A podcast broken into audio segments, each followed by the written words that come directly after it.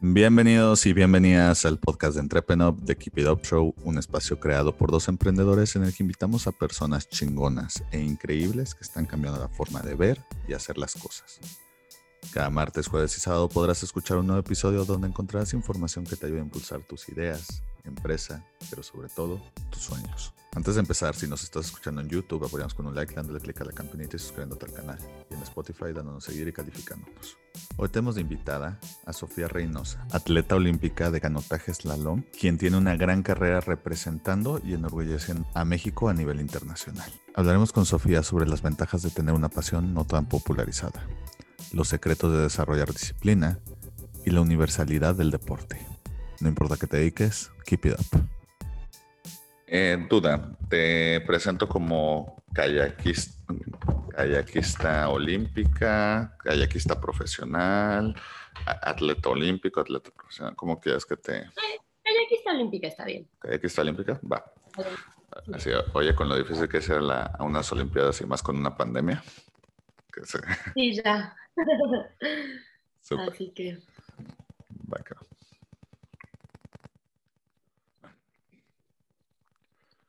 Hola, muy buenas tardes y bienvenidos a otro episodio de The Keep It Up Show. Aquí Sebastián Aguilusco, fundador y CEO de Entrepreneur, y estoy con Sofía Reynoso, kayakista olímpica. ¿Cómo estás, Sofía?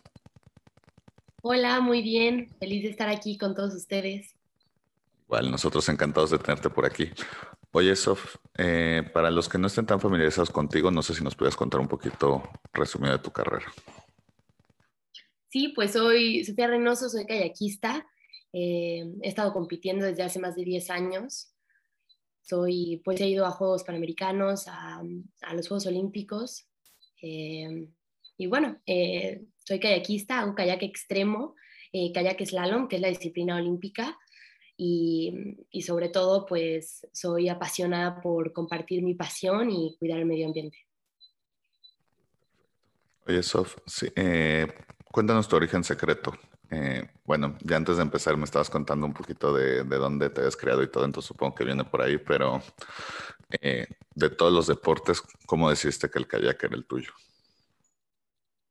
Sí, pues la verdad fue por suerte gracias a mis papás. Ellos eran de, soy de Puebla, ellos son de Puebla, pero cuando tenía un año se mudaron a este lugar en Tlapacoya, en Veracruz, un pueblito por los ríos, este, que ahora, bueno, ya no es un pueblito, pero en, en ese entonces este, al río Filobobos y ellos empiezan con lo que es el rafting y después el kayak y entonces cuando yo crezco, pues mi mamá me enseña a hacer kayak y bueno, poco a poco después de ser algo divertido se convirtió en mi pasión y ahora es totalmente mi forma de vida.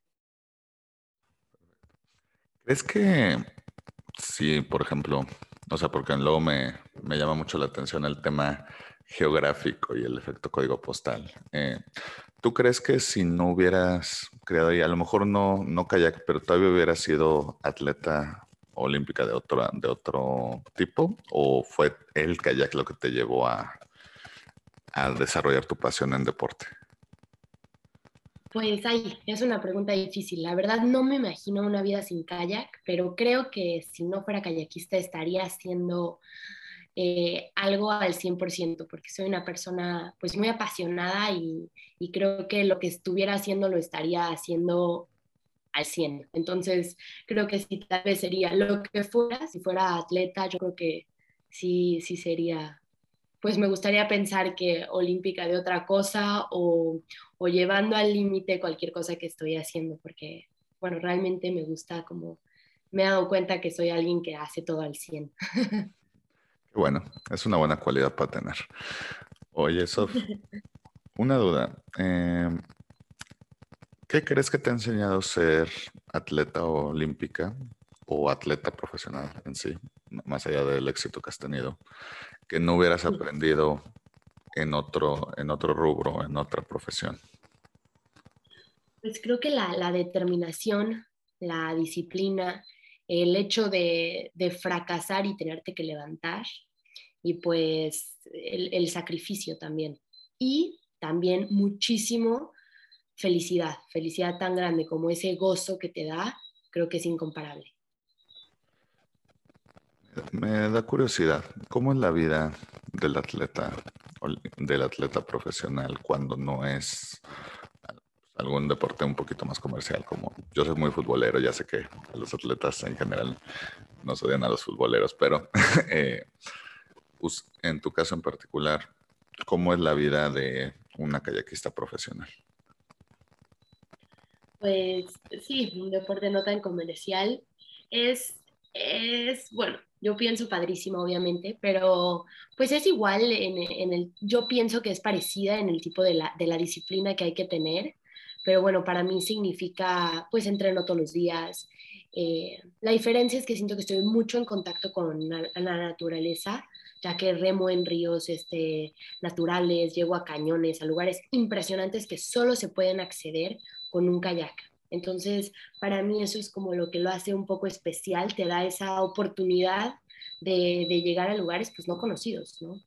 Es que a veces, eh, y probablemente hasta yo mismo peco de esto, eh, se nos olvida darle la atención que merecen a los otros deportes. No solo verlos, sino incluso practicarlos. Sí, creo que sí es algo que pasa, a veces como que solo conocemos pues los deportes más pues más conocidos y este eh, pues por eso a mí el compartir el kayak, compartir mi experiencia es súper importante para que pues creo que a mí el kayak me ha dado tanto, significa mucho para mí y pues me encanta compartir lo que yo siento.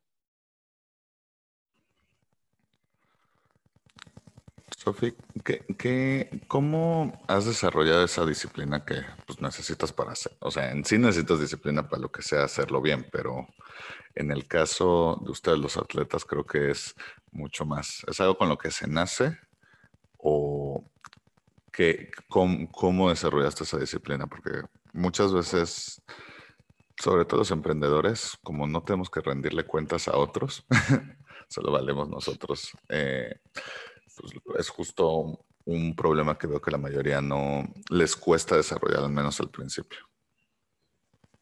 Sí, creo que la, esa parte es, esa disciplina es lo más complicado. Em, pues no sé si se nace tanto así, pero sí creo que un poquito definitivamente naces como con un poco, un poco diferente, eh, como no encajar tanto en todo.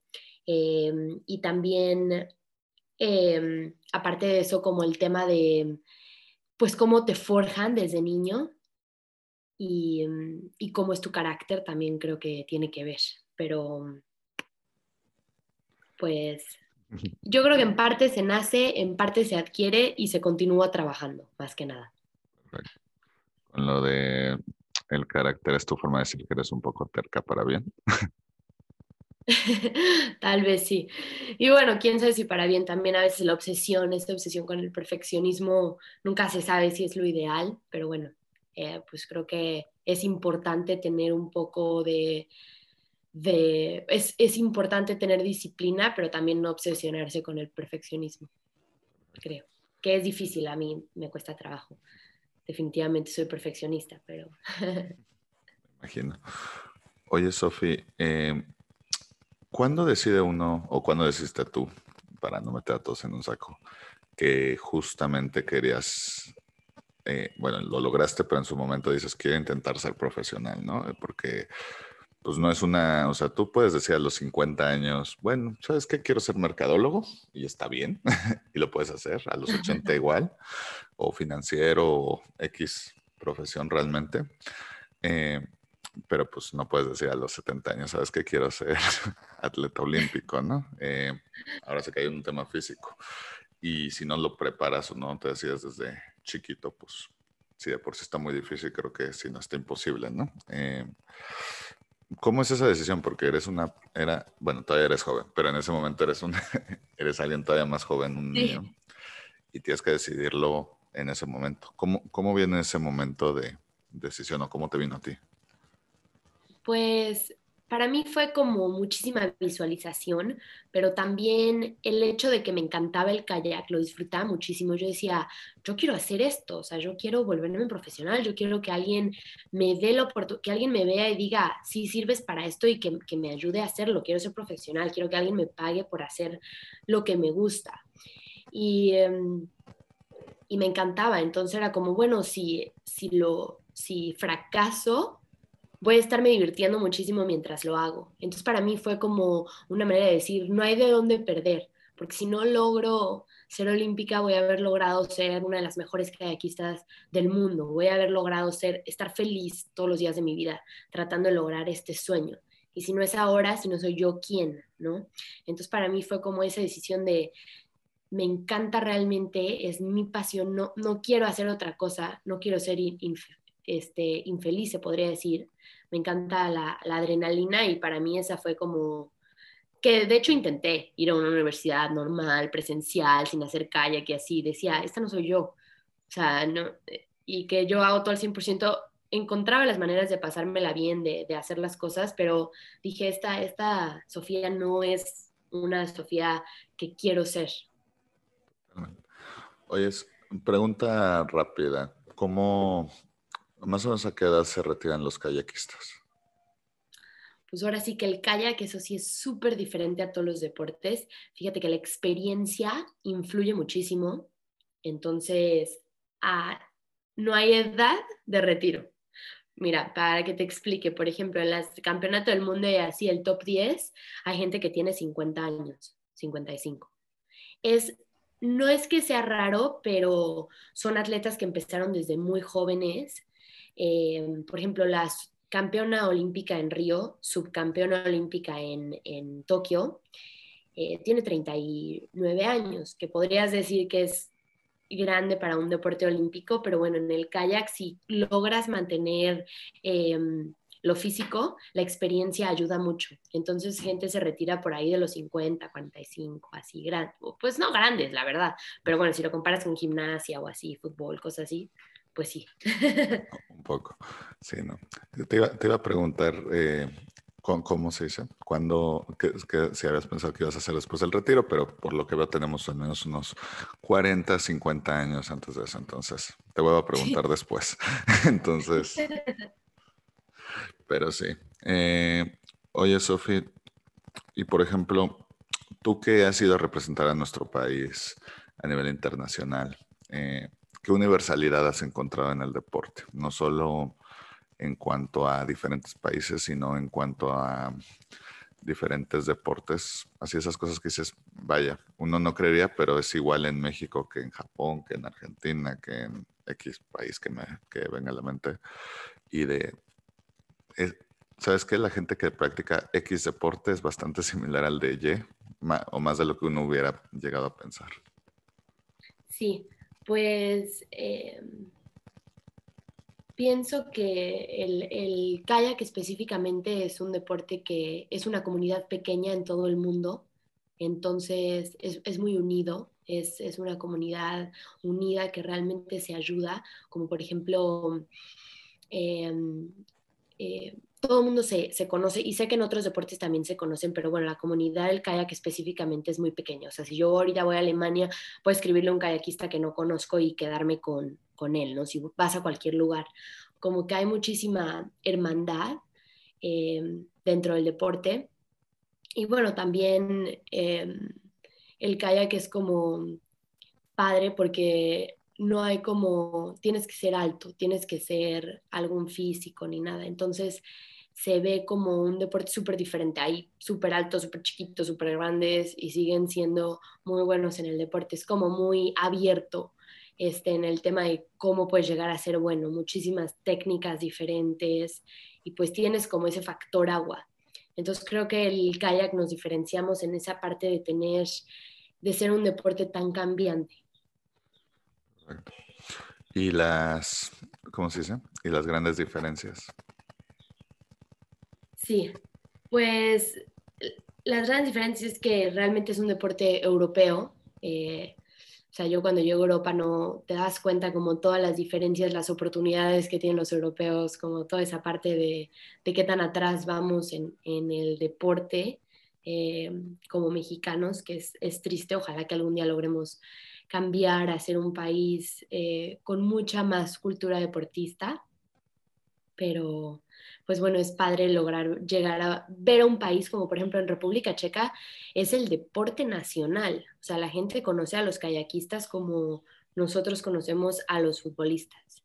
Entonces, ver, ver esa parte también es como, pues muy cool, ¿no? Me imagino. Oye, Sofi, hablando de ese tema, ¿qué nos está faltando en México para volvernos un país un poquito más, o, o, o sea, yo creo que se están haciendo varias cosas bien, pero como siempre claro. queremos hacer las cosas mejor como deportistas. Eh, es simplemente lo que tú dices, que estamos un poquito atrasados y entonces eventualmente vamos a llegar ahí o falta un poco más de infraestructura. Es hasta un tema biológico de, de cómo es el cuerpo mexicano en comparación de un cuerpo de otro país, o sea. Claro. No, pues este, pienso que nos falta como la parte eh, básica de empezar a inculcar el deporte desde pequeños, el, el valorar el deporte igual que valoremos eh, la, la, inteligencia matemática o, o, escolar, se podría decir. Creo que nos falta un poco ese tema de, de un programa a, lograr resaltar a esa parte olímpica, porque creo que a todos los atletas olímpicos en México el llegar ahí ha sido un, logro muy grande y aunque hay unos deportes mucho más desarrollados, que el kayak no está desarrollado para nada, pero este, sí creo que como ese programa de, de cómo empezar, de tener este, los medios y los medios para empezar y poder continuar, ¿no? Como no tener que empezar tú, ay, ay, y fuiste bueno y ya lo lograste, ¿no? Como poder tener un, algo más amplio de, de infraestructura y de cultura. Una vez te preguntaste qué pasaría si no, si no hubieras llegado al final. O sea, si hubieras, si no hubieras logrado ser atleta profesional. Yo sé que intentaste otras cosas, pero dijiste, no soy aquí. Pero sí, digo, claramente el talento sí fue suficiente en este caso, pero ¿qué, qué hubiera pasado si el talento no hubiera sido suficiente? Porque pues, hay muchos, hay muchos eh, deportistas que lamentablemente esa es su realidad al, en, en, la última fase. Sí, pues eh, no sé si tanto es talento, sino el, el, trabajo duro, pero pues sí, sí me lo he preguntado qué es lo que haría si no lo hubiera logrado. Este, el kayak tiene diferentes formas, tiene eh, disciplinas, pues, tiene la disciplina olímpica y luego tiene una disciplina que se llama creek, que es donde te avientas como por los ríos, cascadas y eso. Entonces me imagino que estaría corriendo más ríos y más cascadas, tal vez sin la parte tan competitiva, pero bueno, creo que seguiría siendo kayakista nada más que como en, otro, en otra disciplina. Perfecto. ¿Quién es Sofi cuando no está en su kayak? Difícil. Casi soy Sofi en el kayak. Pero me, me, encanta estar al aire libre en la naturaleza. Los deportes de adrenalina, me encanta hacer cosas, aventarme de rocas, este, a, al río, a un lago. Este, me encanta hacer cosas nuevas. Me encanta el mar. Y bueno, me encanta tomar café. bueno, por algo vive en Veracruz sí. la señorita. Sofi, si no está en, en, en, un kayak, está tomando su café en algún lugar. Viendo a alguien andar en kayak. Muy bien. Muy bien. Sí. Súper. Oye, Sofi, para ir terminando, a todos los invitados de The Keep It Up Show les pedimos sus tres sís y tres no para emprendedores, es decir, tres cosas que un emprendedor debería hacer sí o sí y tres cosas que debe evitar a toda costa. Tres mandamientos y tres pecados capitales. ¿Cuáles serían los tuyos? Pues creo que mis tres sís serían eh, seguir a, tu corazón, eh, seguir esa pasión, tomar riesgos, o sea, atreverte a decir un sí cuando la respuesta sería un no, al atreverte a, a ese riesgo grande, irte de cabeza y confiar en, en ti y en lo que sientes por, por tu proyecto. Esos serían mis tres sís. Perfecto. ¿Y tus tres nos? mis tres nos, eh, recordar que nada es permanente, o sea, acordarte que, el, que nada es permanente. el siguiente es que, que no te asuste el cambio, que estés dispuesto a cambiar tu plan de un día para otro. Y, em, y pues alejarte de los demás que tienen mal consejo. Creo que el no ir, el, el no vas a poder, alejarte de esos comentarios. Perfecto. Oye, Sofi, si alguien quisiera eh, pues, seguir tu carrera, ponerse en contacto contigo, a lo mejor que te caiga algún que otro patrocinio, ¿cómo pueden enterarse de ti en redes? Pues soy Sofi Reynoso, con I latina el Reynoso, muy importante, en Instagram y en Facebook, Sofía Reynoso y Sofi Reynoso. Este, por ahí me pueden contactar, normalmente trato de contestar a todos, así que pues contenta de escuchar si tienen alguna duda, si quieren iniciar kayak, saber cosas sobre mí, pues ahí estoy súper disponible. Perfecto. Oye, Sofía, pues nada más quiero agradecerte por tu tiempo, espero te la hayas pasado también como nosotros y como decimos en el programa, keep it up. Muchas gracias a ti. Si te gustó el episodio de hoy, recuerda que puedes escucharnos en Spotify y YouTube y para más herramientas de estos temas estamos en Instagram y Facebook como arroba entrepreneur. Si quieres seguir a nuestro invitado de hoy, te dejamos en la caja de descripción sus redes sociales y datos de contacto. Gracias por escucharnos y nos vemos en el próximo episodio. Recuerda, keep it up.